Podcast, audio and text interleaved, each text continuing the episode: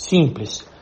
É, quebrar o jejum, que eu sempre falo, com comida de verdade. Então, é uma primícia que eu sempre falo: descasque mais e abra menos. Então, você vai comer comida, você não vai comer produto alimentício ou alimentos ultraprocessados. Então, vamos exemplificar o que você pode comer depois do jejum: frutas de qualquer tipo. Você pode comer é, uma proteína de origem animal, pode ser frango, carne vermelha, você pode comer, consumir peixe, ovos. Você pode consumir castanhas, nuts de maneira geral, verduras, hortaliças. É...